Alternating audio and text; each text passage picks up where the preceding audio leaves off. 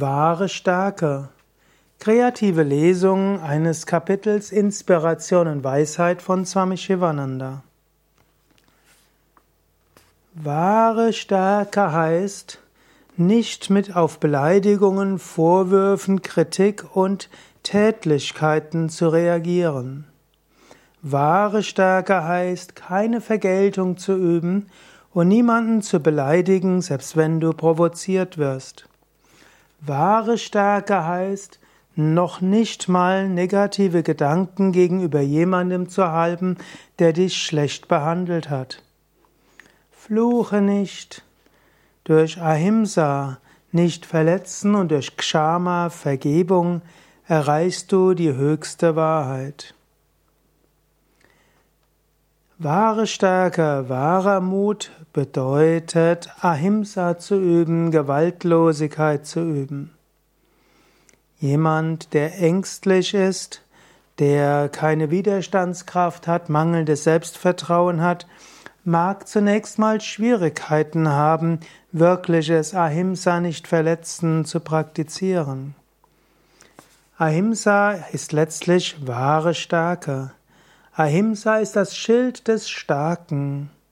Ahimsa nicht verletzen bedeutet, nicht an Vergeltung zu denken, keine schlechten Gedanken gegenüber irgendjemandem zu haben, insbesondere keine schlechten Gedanken gegenüber dem, der verletzt.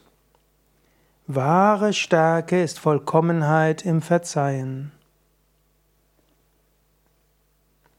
Halte dir noble Handlungsweisen von Heiligen vor Augen und befolge ihre Prinzipien. Es gibt mehrere Geschichten in der indischen Mythologie von wahrer Stärke. Es gab einen Heiligen namens Pavahari Baba und in sein Haus brach ein Dieb ein und äh, Pavahari Baba wurde von diesem Dieb geweckt oder er hörte, dass was war, stand auf und der Dieb rannte weg.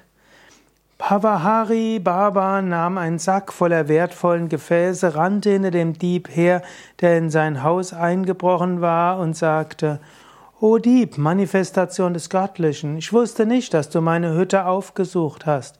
Ich bitte dich, nimm auch diese Sachen an, du hast nur Wertvolles von mir genommen. Der Dieb war sehr erstaunt. Er hörte sofort auf, weiter zu stehlen und wurde ein Schüler von Pavahari Baba. Das ist wahre Stärke.